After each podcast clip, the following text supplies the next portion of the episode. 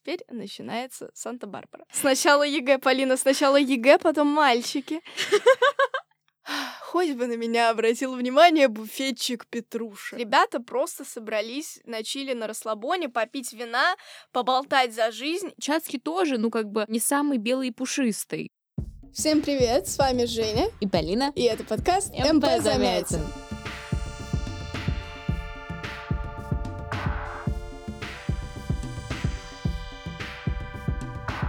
Мы готовимся к ЕГЭ по литературе. Я студентка первого курса журфака МГУ. А я в этом году заканчиваю 11 класс и собираюсь поступать на журфак. Сразу небольшой дисклеймер. Наш подкаст — это не полноценная подготовка к ЕГЭ по литературе. Мы просто помогаем вам. Поэтому, пожалуйста, читайте кодификатор, учите литературу в школе. Не надейтесь только на нас, но мы постараемся сделать вашу подготовку к ЕГЭ максимально приятной.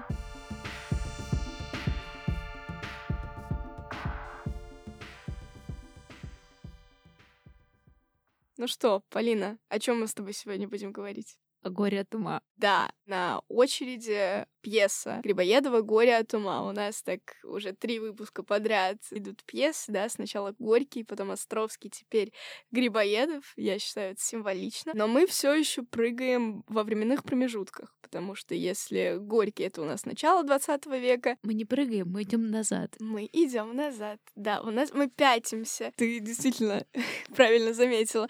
Сначала мы пошли в начало 19 века, да, в 901 и 902 годы. Потом э, прыгнули назад на вторую половину 19 и сейчас мы уходим в первую половину 19 века, да, «Горе от ума» Грибоедов писал в промежутке между 1822 и 24 годами. Какой это у нас род литературы? Драма. Шик. А жанр? А, комедия. Да, это комедия. А, на самом деле, вспомнила, как однажды я писала э, сочинение 12 по горю от ума. И в начале, когда мне нужно было сделать какую-то вводную, я написала про то, что это единственное произведение Грибоедова. Так вот, не повторяй мою ошибку, не пиши так. Это единственное известное произведение Грибоедова, которое вот знают все, все читают. Потому что по роду деятельности он был скорее дипломатом, да, то есть писательство — это больше хобби. Но он писал еще что-то помимо «Горя от ума», я сейчас не вспомню название, у него есть еще несколько других произведений. Поэтому «Горе от ума» — это не единственное его произведение, но можно говорить о том, что самое известное. И э, я думаю, прежде чем мы перейдем уже к обсуждению каких-то э, конфликтных противоречивых вопросов, я э, сделаю небольшой дисклеймер не в историю, а в тематику, да, хотя и в историю тоже. В пьесе затрагивается вопрос о назревающем противостоянии прогрессивного и консервативного дворянства, да, вот мы с тобой в прошлом выпуске обсуждали Островского, это уже позже, но там тоже есть вот этот конфликт поколений, а здесь больше сословный конфликт, но про поколение тоже можно говорить, потому что есть Фамусов, есть старшее поколение, а есть условные дети, да, Молчалин, Чацкий, Софья и вот все остальные. Есть фамусовское общество, есть те, кто от этого общества отделен. Так, хорошо. Вопрос у меня к тебе сразу будет. Это комедия, да, а литературное направление здесь какое? Это классицизм? Я... э, Хотя нет, это классицизм слишком... а, скорее, реализм что-то ближе. Вот да, на самом деле, ну, неудивительно, что ты сначала назвала классицизм, потому что там очень много отголосков классицизма, мы об этом поговорим. Но по факту это все таки у нас реализм идет. Но там есть и э, нотки революционного романтизма, да, и нотки классицизма. Говорящие фамилии, водевильный треугольник — это вообще мое любимое. Можно я у тебя спрошу, что такое водевильный треугольник? Уже обсуждали, наверное, да? в школе? Нет. О, сейчас расскажу. В общем, водевильный треугольник — это э, понятие такое в классицизме, да? Мы сейчас отвлекаемся от горя от ума, берем э, условного не- недоросля, да?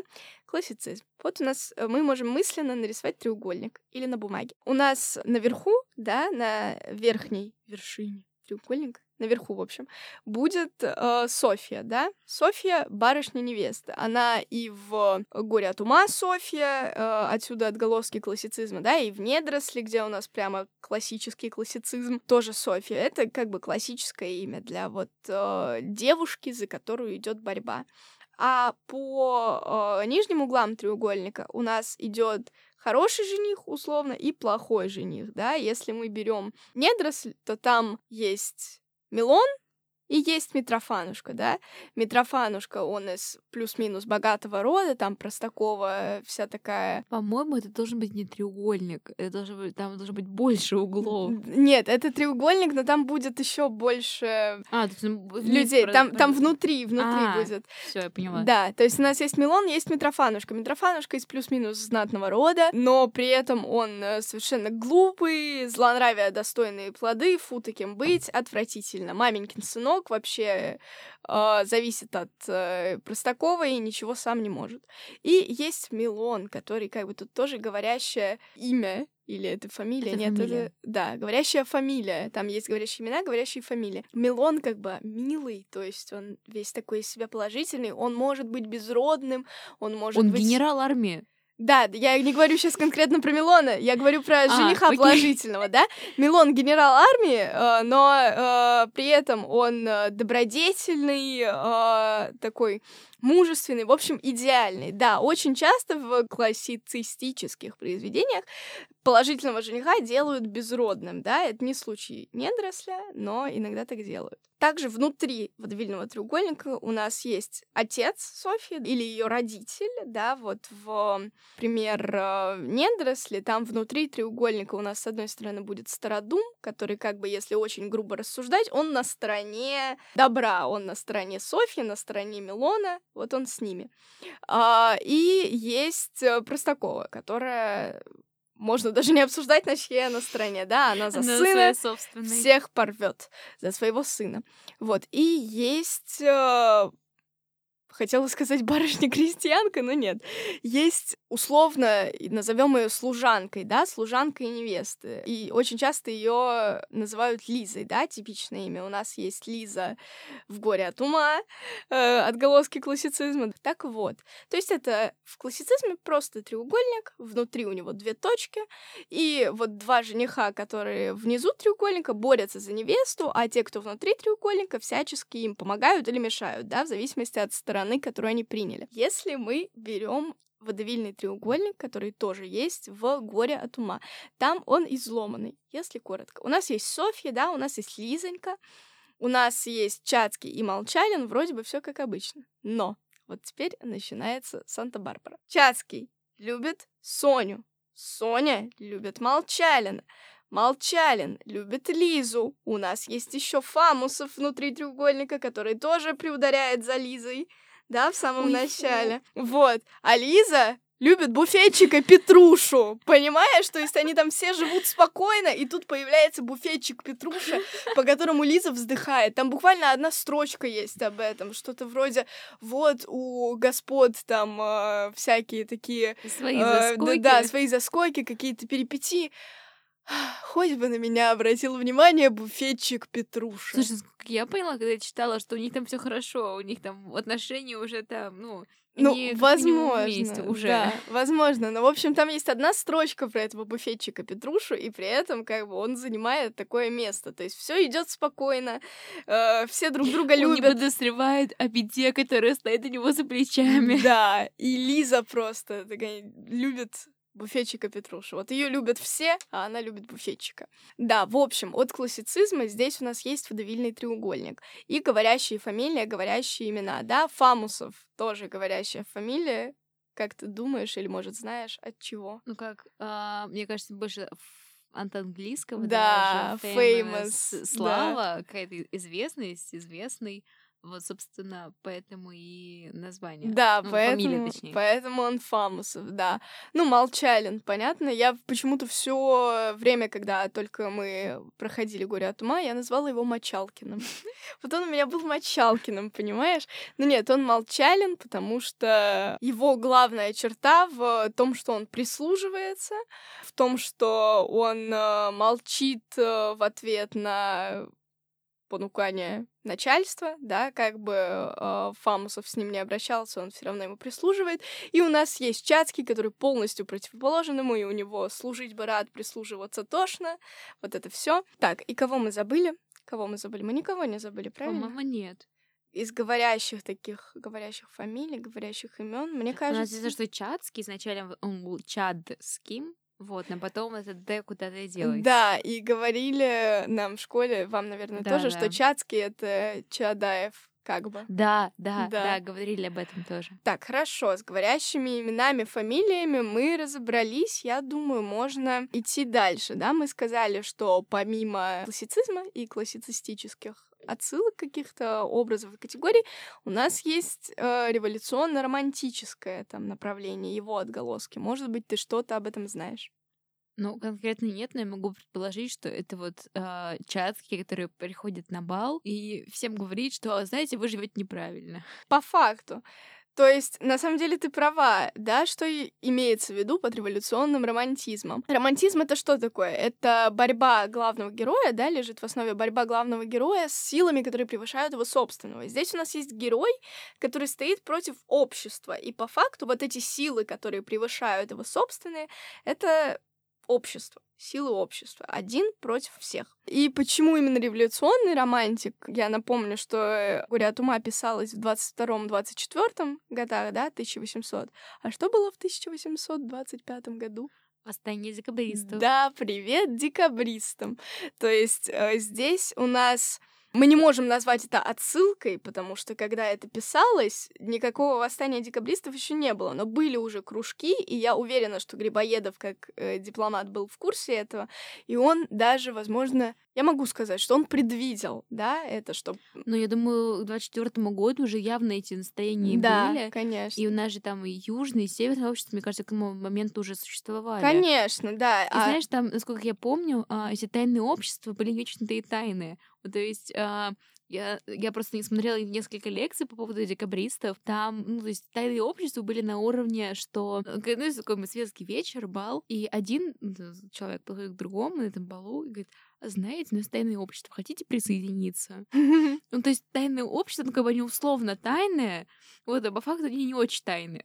По факту, блестяще. Так, мы подходим к э, очень интересной, на мой взгляд, теме. Мы сказали про то, что Чацкий — это революционный романтик, да, тип героя, который борется с обществом. И тут мы подходим к анализу названия и анализу образа Чацкого, да, комедия «Горе от ума». Прежде чем я спрошу у тебя, что ты думаешь об этом э, заглавии и э, почему Грибоедов, на твой взгляд, назвал именно так свое произведение. Я процитирую Пушкина, это одна из моих любимых его цитат. Он сказал, что в комедии Грибоедова умен как бы только сам Грибоедов. Это шикарная цитата, Да. да, мне нравится. Мне тоже. И вот я с этим согласна. Мне интересно, согласна ли ты и что ты думаешь о горе от ума как о названии. Ну, в этом плане я согласна с Пушкиным, потому что, ну, как бы, опять же, что хотел сказать автор, знает только автор. И конкретно а, кого-то из вообще в целом персонажей называть прям умным, у меня рука не поднимается. И, кстати, еще по поводу названия, нам в школе говорили, что было еще одно название, не горе от ума, а горе уму. И поднимая эту тему, нам учительница а, объясняла, что горе уму звучит как-то а, слишком, ну, возможно, а, революционный, знаешь, ну, звучит больше как приговор, что все умных людей не осталось и так далее. И продолжая эту тему, я все-таки считаю, что Чацкий все-таки сумасшедший. Вот.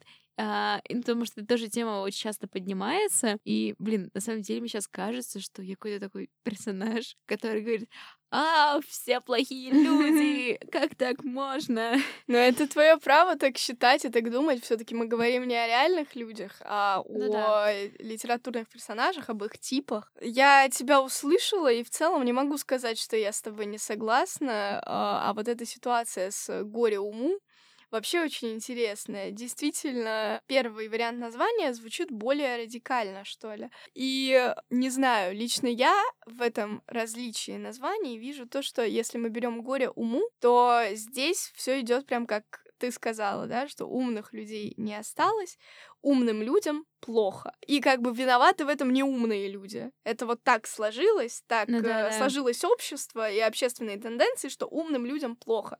А если мы говорим, что горе от ума, лично я в этом вижу уже такой небольшой подтекст у меня на подсознании что-то срабатывает, и я начинаю думать о том, что в горе от ума виноваты уже не общество, а сами умные люди. Вот у нас есть Чацкий. А, у нас название а, «Горе уму» предполагает, что а вот есть Чацкий, его никто не понимает, он такой бедный, несчастный, все, он хороший, все дураки, а он Д'Артаньян. Ну вот. вот. А когда горе от ума, то есть предполагается, что страдает не один Чацкий.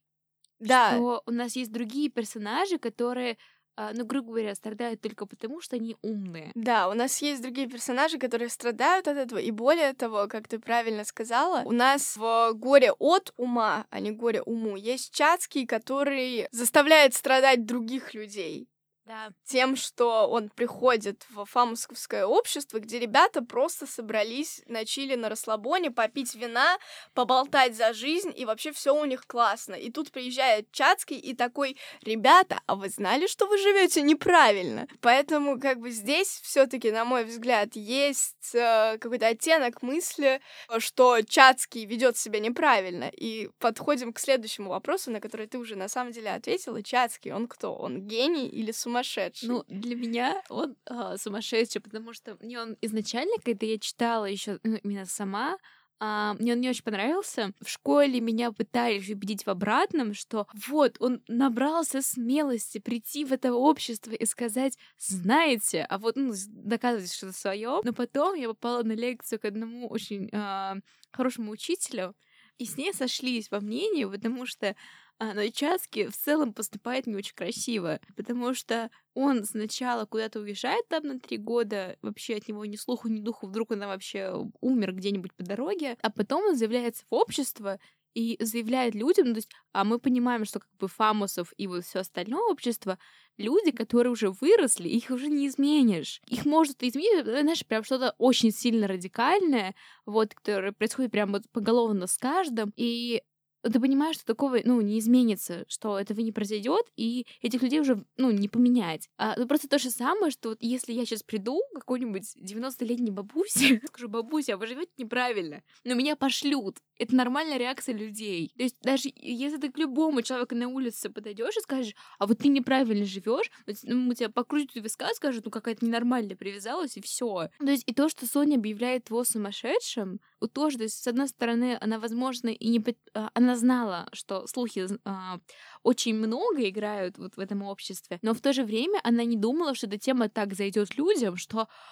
это настолько сильно распространится, потому что если смотреть со стороны Сони, то Чацкий тоже, ну, как бы не самый белый и пушистый. По факту, я в целом не могу с тобой не согласиться, хотя я бы не назвала Чацкого сумасшедшим. Мне очень понравилась фраза, которую на эту тему сказала моя учительница школьная по литературе. Она сказала, Чацкий не сумасшедший, Чацкий умный, ну, гением его тоже сложно назвать. Чацкий умный, он говорит умные вещи, но не в то время, не в том да, месте да, и да, не тем людям. Говорила еще одна вот, Таня, учительница, которую мы обе знаем, да. что наверняка, то есть это 24 год, то есть мы уже обсудили вот тайны общества, и мы прекрасно понимаем, что сто процентов где-то в округе есть люди с таким же мнением, Чацкого. И если вот он те же самые речи начал говорить а, вот тем людям, он бы там был прям оратором, он бы их там агитировал на какие-либо дела, но, когда я уже сказала, он просто пришел не туда. И именно поэтому то есть, э, для меня это еще одна причина, почему он немножко не в себе. Вот, потому что, ну, это реально выглядит очень странно. Согласна, но тем не менее, Чацкий у меня вызывает, если не любовь, ну, то есть я не могу сказать, что мне нравится этот персонаж, что я его люблю, но он вызывает лично у меня сочувствие и даже, наверное, может быть жалость местами, потому что он же действительно не глупый человек, но при этом, это знаешь, у него огромные академические знания, да, он ездил за границу, он учился в разных странах, он крутой, он молодец, но при этом у него совершенно нет знаний о том, как надо жить, и э, он не отдает себе отчета в том, что приходить к людям, которые собрались, просто попить поесть и поговорить о чем-то отвлеченном и говорить им, что они живут неправильно, но это как бы не есть то, что нужно делать. И как бы у него полностью отсутствует житейская мудрость, что ли, несмотря на огромные академические познания. Поэтому мне его даже жаль, если честно. В этом плане, да, ты права, ну, потому что ты как бы для себя понимаешь, что человек, да, все таки он не глупый, но, знаешь, когда ты постоянно делаешь что-то одно, например, ну, только учишься, например, как вот, мне кажется, Чацкий делал. Вот ты учишься, учишься, ни о чем больше не думаешь, только об учебе, узнать побольше всего, и, то есть и тут узнать, и там узнать, и везде поездить, везде побывать, но при этом, когда вот ты окажешься в какой-то ситуации, где, ну, то есть простая логика, абсолютно простая. Она у тебя не работает, потому что ты не знаешь, как это работает в целом. То есть ты просто зацикливаешься на чем-то одном, но при этом ты абсолютно забываешь, что есть какие-то другие сферы жизни. И в этих других сферах жизни ты вообще, ну, грубо говоря, никто. То есть поэтому Чацкого действительно, скорее всего, даже, ну, именно жалко. Потому что, ну, понимаешь, что человек все таки хороший, не глупый, но не умеет он вовремя держать язык за зубами. По факту. Итак, в этом вопросе мы сошлись во мнении, что Чацкий может быть и умный, но гением его назвать нельзя, и у него полностью отсутствует житейская мудрость, потому что, будучи отлично образованным, говорить вещи не тем людям, не в то время и не в том месте, но это надо уметь. Так, я предлагаю, прежде чем двигаться к завершению нашего сегодняшнего эпизода, поработать немного с заданиями ЕГЭ, да, которые которые могут попасться на тему горя от ума. Ну, начнем с небольшого тестового блица. Подожди, что? Мы не обсудили любовный треугольник. Любовный треугольник сейчас обсудим. Сначала ЕГЭ, Полина, сначала ЕГЭ, потом мальчики. Так вот, укажите жанр, к которому относятся пьесы Грибоедова «Горе от ума». Комедия прелесть. Основную часть фрагмента занимает высказывание Чацкого. Как называется подобное развернутое высказывание? Монолог. Вот откуда монолог взялся. Да, это монолог. Какое художественное средство использует Чацкий, говоря о необходимости, дальше кавычка, цитата, нас удержать, как крепкую возжою, от жалкой тошноты по стороне чужой. Аллегория. Тут, наверное, просто, может быть, если ты увидишь, как это написано, ты поймешь. Возможно, я не, не, неправильно читаю или непонятно читаю. Как крепкую вас жою, это сравнение. А, сравнение да, да, да, да, да. Да, здесь сравнение. Надо работать над дикцией. Так, и здесь есть одна тема для маленького сочинения. В каких произведениях русской литературы отображен конфликт героя и общества, и в чем это произведение созвучно Грибоедовской пьесе? Конфликт героя и общества. Ну, вот а, гроза, про которую мы говорили не так давно. Да. А также отцы и дети. Вот там прям на поверхности лежит. Угу. Вот.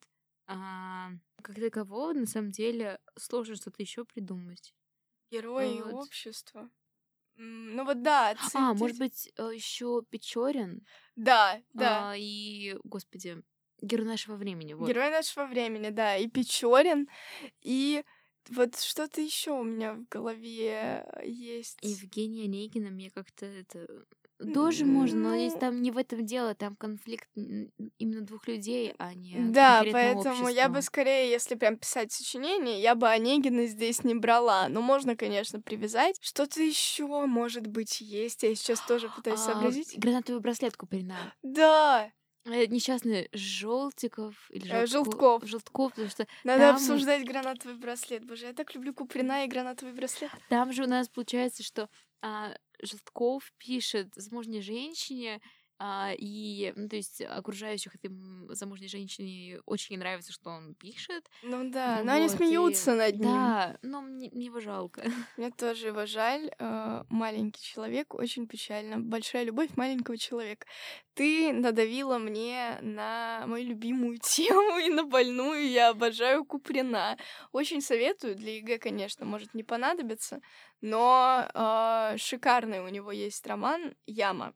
О, он так прекрасен, я просто обожаю. Я прочитала и все. Теперь это одна из моих любимых книг. Ты читала? Слушай, я не читала, но я очень много не слышала, потому что я еще в школе делала презентацию, ну как бы биографии Куприна, mm-hmm. вот и яму, которую запретили в одно время да. за то, что в ней описана проституция и так далее, mm-hmm. вот. Но потом, по-моему, я не помню, когда ее точно уже потом обратно разрешили. Ну, надо будет правду почитать. Да. Я столько книг, Очень которые советую. хочется прочитать и которые надо прочитать, но времени вообще нет. Я понимаю, вот в этом проблема ЕГЭ, поэтому ребята, которые нас слушают, пожалуйста, помните о том, что на ЕГЭ ваша жизнь не заканчивается. И я очень искренне вам советую, помимо кодификаторных произведений, да, отвлекаясь от них, читать еще хотя бы что-то, что лично вам нравится, потому что, во-первых, в ЕГЭ реально в некоторых сочинениях взять аргументацию из современной литературы, поэтому нет ничего плохого в том, что вы не будете читать исключительно классику, а во-вторых, вам же самим от этого будет легче, поэтому читайте не только то, что вас заставляют, да, и то, что вам нравится. И, кстати, продолжая эту тему тоже. Я понимаю, что сейчас говорю очень страшные вещи, но краткое содержание а, читать хотя бы либо для того, чтобы вспомнить, либо вообще как-либо познакомиться с произведением, когда времени вообще нет абсолютно. И то есть ты понимаешь, что ты постоянно что-то делаешь, и, а и с- все свободное время тебе нужно только просто чтобы для того, чтобы отдохнуть. Вот ты понимаешь, что прочитать тебе надо было вот прям уже вчера, то э, краткие содержания и краткие содержания по главам тоже очень могут помочь. Если времени, то есть прям совсем не хватает, это тоже может быть как один из вариантов, но с этим нужно быть очень осторожным. Все-таки эта тема должна быть только тогда, когда тебе вот прям прочитать надо, но времени нету, и большую часть того, что ну, того же самого, если мы сейчас именно конкретно про ЕГЭ говорим, а, кодификатора, то есть ты уже так или иначе знаешь. Полностью согласна здесь с тобой. А я предлагаю плавно перейти к интереснейшей теме, к любовному треугольнику. И, кстати, в одном из пробников у меня была тема в двенадцатом сочинении. Вопрос звучал так. Как вы считаете, почему Софья выбрала Молчалина, а не Чацкого? Полина, как ты считаешь? Ну, Во-первых, Чацкий пр- продолжает тему, что мне он не нравится. Этот человек э, рос вместе с Соней, они э, друг друга очень хорошо знают. И Соня наверняка знала, что Чацкий очень любит учиться. Ну, то есть, мне кажется, как это было понятно еще в детстве. И а, они сначала очень крепко они были ну, друзьями детства, то потом э, дружба это каким-то образом стала уже любовью. То есть, а им по 16, с- самая пора гормоны скачут, вообще все весело, прекрасно. И если бы Чацкий сказал Соне, слушай, э, Сонь, вот такое дело, очень хочу учиться, давай вот я сейчас поеду, везде всего научусь, и если бы он, ну, я думаю, Соня бы это поняла, потому что она все-таки девушка адекватная, и если бы еще вот Часки, да, уехал бы, и он постоянно бы, например, писал, там какие-то подарочки, возможно, были какие-то, а, которые он присылал там с разных стран, ну, если он где-то по Европе путешествовал. То есть, если бы он напоминал Соне вообще о своем существовании, то, возможно, а, той ситуации, которая произошла бы, ее не было бы. А тут он уезжает на три года, волындается где-то непонятно где. То есть, а, я понимаю просто прекрасно то, что чувствует Соня. От человека ни слуху, ни духу, и потом он приезжает, и говорит тебе, а почему ты меня не любишь? Это же... А, ну, для меня эта ситуация на самом деле совершенно абсурдная. И в это время, пока Чацкого не было, появился Молчалин. И для Сони, мне кажется, это был один из выходов, потому что, во-первых, Соня девочка читает много любовных романов, и тут сошлось прав... не... несколько проблем, мне кажется, в одном месте. Во-первых, Чацкий уехал, от него ни слуху, ни духу непонятно, где... что с ним, где он вообще, что происходит. А во-вторых, девочка хочет себе какого-то принца на белом коне, чтобы вот принц, чтобы он увез тебя в сказку и так далее. И плюс еще попадается Молчалин, который очень сильно зависит от Фамусова, отца Сони, и ему нужно найти способ, который э, поможет ему остаться на месте, и этим способом становится Соня. И то есть получается, и то есть Молчалин так или иначе из-за этого он рядом с ней, и то есть это эти вот три э, фактора, получается, и стали причиной того, почему Соня выбрала Молчалина. Ты рассуждаешь очень интересно, и я думаю, если твое вот это рассуждение, твой монолог оформить в письменный текст, получится очень хорошее сочинение на эту тему. А, и ты, я отметила про себя, что ты рассуждаешь с позиции Сони, да, ты поставила себя на ее место и думаешь, вот если бы я была Соней, и был вот Чацкий, который бы ко мне пришел и сказал бы, вот я, значит, уеду учиться, на пару лет я буду писать, я буду присылать подарки, мы будем общаться, ничего не изменится, я все равно буду тебя любить, и реально бы это делал. Вот я бы на месте Сони, э, наверное, его бы приняла и продолжала бы любить. Это неплохо, классно, что ты так рассуждаешь, потому что уметь себя поставить на место другого человека дорогого стоит. И в целом я с тобой согласна. И еще я просто хочу добавить, что на мой взгляд, вот тут как раз э, решающую роль сыграл э, тот факт, что Соня выросла на французских любовных романах. И вот да, у нее где-то там в детстве, в 16 лет, в, в совсем ранней э, юности был Чацкий, да, они э, были вместе, возможно, у них там разгорелись первые чувства, но он уехал, толком не писал, чувства поугасли. Он вообще не писал. Да, вот. И чувства угасли, а он приезжает и предъявляет ей, как будто она все это время должна была быть ему верна. Он там где-то за границей непонятно чем занят, а она тут сидеть должна, сложив ручки э, и ждать его. Понятно, что да, даже для любой современной девушки это ненормально. Но я по-прежнему отдаю решающую роль, с моей точки зрения, э, тому факту, что Соня воспитана на э, романах любовных, потому что когда Чацкий уехал, у нее в окружающем обществе как бы остался только один вариант. Это Молчалин, потому что больше там мужчин толком нет. Они либо слишком старые, э, либо... Либо Фамусов. Да, либо Фамусов, который ее отец.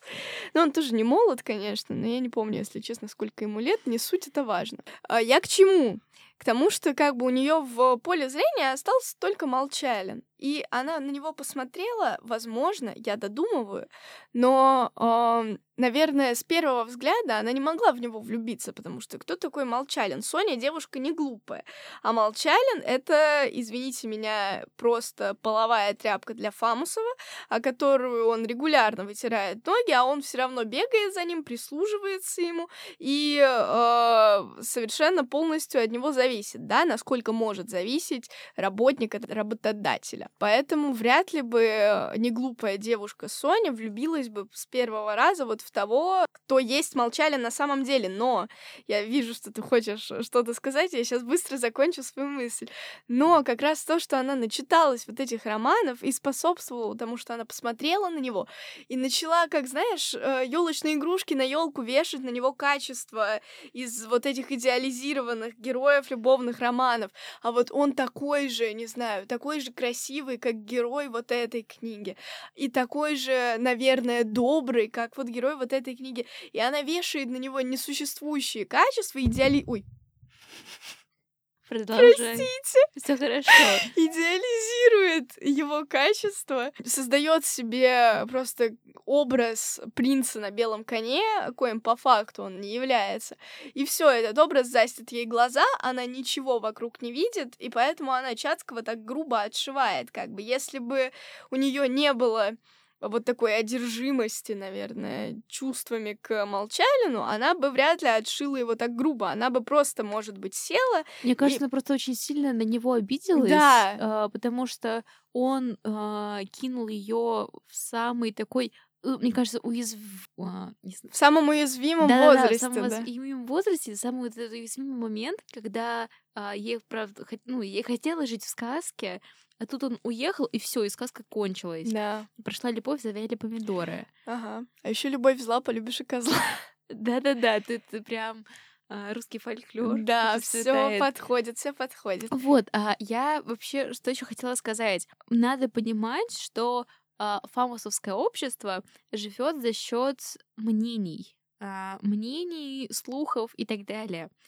И за счет этого у нас вырисовывается очень сильное влияние женщин, именно женщин, на это все общество. Потому что мужчины, по большей части, а, они там делают свою карьеру, там какой-нибудь скалозуб, если я не ошибаюсь. То есть он там тоже генерал, не генерал, или там он собирается стать, то есть у него там два шага до генерала. Фамусов там тоже, который очень важный чиновник какой-то. И то есть получается, что женщины в этом обществе, собственно, этими мнениями и руководят, что им больше ничего не остается.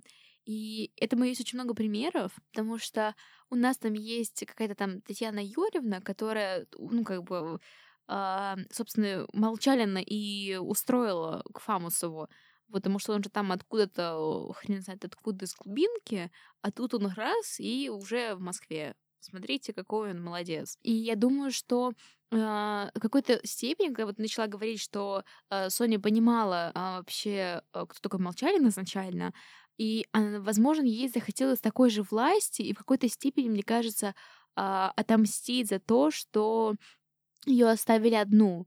Вот, потому что понималось, что Молчалин будет под нее прогибаться, и что э, Молчалин э, будет так или иначе э, с ней, потому что ему это выгодно. Возможно, это интересная мысль на самом деле. Э, может быть, Соня этим руководствовалась.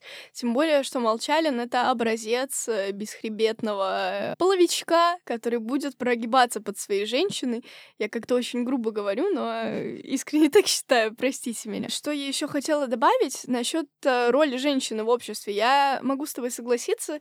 И этому в подтверждение хочу привести если я не ошибаюсь, это действительно последние финальные строчки э, пьесы слова Фамусова, когда он говорит: "Ах, Боже, что станет говорить княгиня Мария Алексеевна". То есть по факту все заканчивается на том, что все завязано на мнении женщины. И э, тут, во-первых, играет э, роль то, что в образе Фамусова четко прописано, что он зависим от чужого мнения, а тут еще это чужое мнение женское, и им еще и завершается пьеса. Я считаю, это очень символично. То есть я об этом и говорю, что вот если так внимательно почитать, там очень много каких-то внесценических персонажей, внесценические персонажи, которые это персонажи, которые упоминаются, но в пьесе они не участвуют. Да, да. Вот, это просто еще один термин. Молодец. Вот, а, то есть много вот именно таких а, женских персонажей, сценических, которые играют какую-то очень большую роль, а, но в песне не участвуют, но так или иначе, у них, то есть ты понимаешь, что у этих женщин есть какой-то очень сильный авторитет.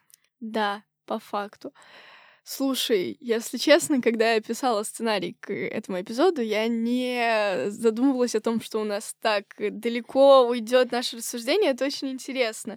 Я бы продолжала и продолжала этот диалог на самом деле, но я думаю, что мы уже отвлеклись немножко от ЕГЭшной темы, но основные сочинения, темы, которые могут попасться, и термины мы вспомнили, термины. Поэтому предлагаю потихонечку закругляться, да? По традиции спрошу у тебя, как у тебя впечатления вообще от сегодняшнего выпуска и от произведения? Узнала ли ты что-то новое?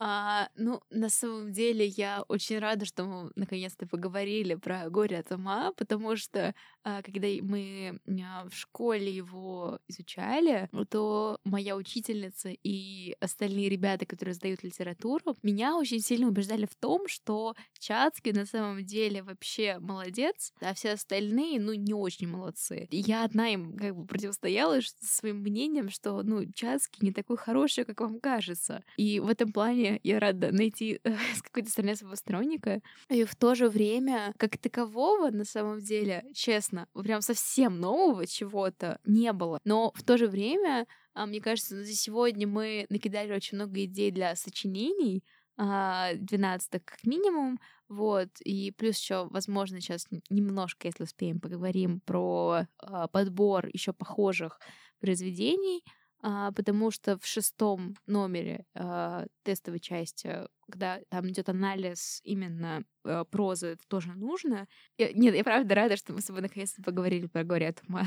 Это классно. На самом деле, насчет шестого мы уже частично поговорили, да? Помнишь? Ну да. Э, про то, про конфликт э, человека и общества.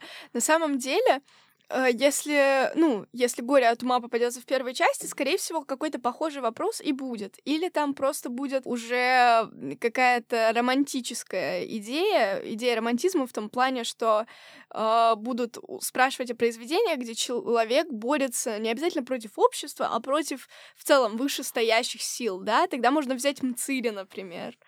А, просто я не так давно а, делала тоже вот шестые задания прям отдельные. И у меня был вопрос, на кого похожа Соня? И вот я... я из смо... горя от ума. Да, из, из горя от ума. И меня это немножко прям так как-то выбило из колеи, потому что а, ты думаешь, что ну вот горе от ума, там наверняка что-то про Чацкого будут спрашивать. Ой, вот резко про Соню. У меня есть идея, а, не знаю, насколько правильно ее развивать, если мы говорим о ЕГЭ по литературе, потому что произведение не программное, но я очень люблю Достоевского. У него есть роман «Бесы», и в «Бесах» есть э, героиня, зовут ее Лиза. Не Соня, но Лиза. У нее есть молодой человек, с именем ни много ни мало Маврикий, Маврикий Николаевич. Мне нравится вот. это имя. И при этом, как бы, они встречаются, у них дело идет к свадьбе, но при этом, когда в город приезжает Ставрогин, главный герой, она все, она теряет голову, потому что у них когда-то там была любовь, и вот он вернулся, и она все. Э, Слушай, это час, когда наоборот. Да, вот в этом и смысл, понимаешь, когда у тебя в шестом задании э, обычно очень часто бывают вопросы, в чем можно сопоставить и противопоставить. Слушай, там шестое задание, а, оно вообще, ну, такое интересное в плане там иногда есть вопросы конкретно на сопоставление, иногда конкретно на разницу, но вот в последнее время те, которые я встречала, а, как правило, и то, и то дают, то есть а, не дают конкретно, что именно похоже, но дают и похожесть, а, схожесть а, и различия. Ну вот. Вот. И на самом деле очень круто найти какое-нибудь произведение, а, где будет и то, и то. Да, я понимаю, о чем ты. На самом деле, если вот такое произведение нужно, то я бы еще подумала над недорослью, с которой мы сегодня упорно сопоставляли горе от ума, потому что там тоже есть Соня, за ее сердце тоже борются два человека, но там нет Чацкого, да, там есть Милон, который, в принципе, такой смиренный, он не идет на конфликт э, со всем обществом, но при этом он тоже, как и Чацкий, борется за любовь Сони, и у нас есть Митрофанушка, который один в один Тихон, ну, не один в один, но очень похож ну, э, да. на кого? На Молчалина. Поэтому я думаю, что здесь с шестым заданием, наверное, сложностей не возникнет. И я тоже очень рада, что мы таки обсудили с тобой. Подожди, мы не закончили. Мы не закончили. А, и по поводу еще вот этого шестого задания про Соню, то есть на кого может быть похожа Соня. И мы это потом еще обсуждали в классе. А, и у нас были такие а, теории, что а, Соня, здесь первая, мне кажется, которая а, ассоциация приходит, это Татьяна Ларина mm. из Евгения Онегина, потому что девочки обе зачитываются романами, а, они рисуют себе какой-то идеализированный образ, и в этот же образ влюбляются. Да. Вот. А вторым, вот насколько я сейчас а, вспомню, это метель. Ну, там такая же тема, как и с Таней. И еще, а, как ни странно, а, кто-то из наших ребят а, предложил такой образ Одинцова из «Отцов и детей», потому что это обе женщины, обе достаточно влиятельные, обе красивые, и обе понимают какую реакцию они вызывают на мужчин. И поэтому, то есть, тоже сходство. Не знаю, насколько Одинцов зачитывалась романами, но вот э, здесь тоже можно э, показать. То есть, с одной стороны, разницу между Соней и Одинцовой, и в то же время схожесть между ними. В целом это интересно. Я как-то не думала, если честно, конкретно об схожести этих двух персонажей, но это интересно. Я бы сказала, наверное, на мой субъективный взгляд, это немножко рисково, если мы говорим о ЕГЭ, потому что все-таки, когда мы пишем экзамен, э, есть смысл, это очень неприятно и вообще фу такими быть, но, к сожалению, э, есть смысл думать о том, что от тебя хотят услышать, что от тебя хотят прочитать, организаторы, да, поэтому новаторские идеи, если у нас цель не написать хорошее сочинение, а написать так, чтобы получить высокие баллы на ЕГЭ, к сожалению, это не всегда одно значит другое лучше рисковые какие-то темы э, не э, развивать и рисковое сопоставление не делать. Я тебя не отговариваю. Как бы, если тебе попадется что-то подобное, и ты решишь, что почему бы не сопоставить с Одинцовой, это круто, классно. Я думаю, у тебя будут нормальные баллы за это сочинение. Но если резюмировать ситуацию и взять общую картину, я бы не советовала экспериментировать ну, и взять К сожалению, это суровая реальность, да. и этого не избежать. Да, по факту. Ну, я думаю, теперь мы уже можем закругляться потихоньку, да? да? Мы обсудили впечатление о произведении твое, обсудили, что нового мы сегодня узнали, да? Напомню, что мы Uh, уже третий выпуск подряд говорим о драматических произведениях. Сначала у нас был Горький, затем Островский, теперь Грибоедов. Вот. Извини, сейчас будет очень грубая шутка, ну? но моя одноклассница случайно или специально, не знаю точно, однажды назвала его Грибожуевым. Мы просто проходили еще в это время тоже горе от ума, и она и так запала в душу, и я, то ли она уже устала, там тоже что-то задали дома, писал мне, жалуется, так, да сколько можно писать? Как так, Грибажуев, остановись! Вот, и, кстати, на самом деле, просто после этого а, у меня сработала а, память на это, и я теперь, мне кажется, а, мне вот ночью, в три часа ночи подними и спроси, кто написал «Горе от ума»? Грибоедов. Грибожуев, ха-ха. Грибожуев, да. Кстати, насчет писателей и их имен а, тоже на самом деле очень важны. Их так или иначе как-либо запоминать. Ну, для меня просто а, это Грибоедов, он же Александр Сергеевич тоже. Да. Вот, и для меня это два таких образа. Э, во-первых, Грибожуев, чтобы запомнить, ну, потому что тут такого не забудешь. Ну да. А с другой стороны, Пушкин. Да. Потому что, я не знаю, почему как бы Пушкина мы все знаем, мы все знаем, как зовут Пушкина, это вообще сложно забыть. Правда, если конечно, стрессуешь, забыть можно, но вряд ли это ты сделаешь. А с Пушкин? Пушкин ас. А, да, ас Пушкин, и вот у нас есть ас Грибожуев. Ас Грибожуев, да, они все асы. На самом деле я понимаю о чем то И, кстати, очень важный дисклеймер, ребята, когда вы пишете сочинение и указываете авторов, да, фамилии, пожалуйста, не указывайте голые фамилии, всегда нужны инициалы.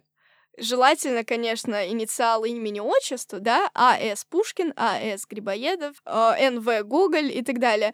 Но если вдруг забыли отчество, хотя бы инициал имени укажите, да, потому что без инициалов будет совсем не солидно, и, насколько я знаю, по крайней мере, когда я писала ЕГЭ, за это баллы снимали. Поэтому, пожалуйста, как-то ассоциативно, если вам вдруг сложно просто запомнить, старайтесь хотя бы ассоциации подбирать, чтобы у вас в голове оставались оставались э, имена, фамилии и желательно отчество авторов. Ну, а мы уже э, подходим к завершению нашего выпуска, и, наверное, пора прощаться. В следующих выпусках мы отойдем немного от драмы и поговорим уже о других произведениях, более ранних. Скорее всего, в следующем выпуске будет слово о полку Игореве, но это не точно. Недоросли и недоросли. Да, еще поговорим немножко о драме.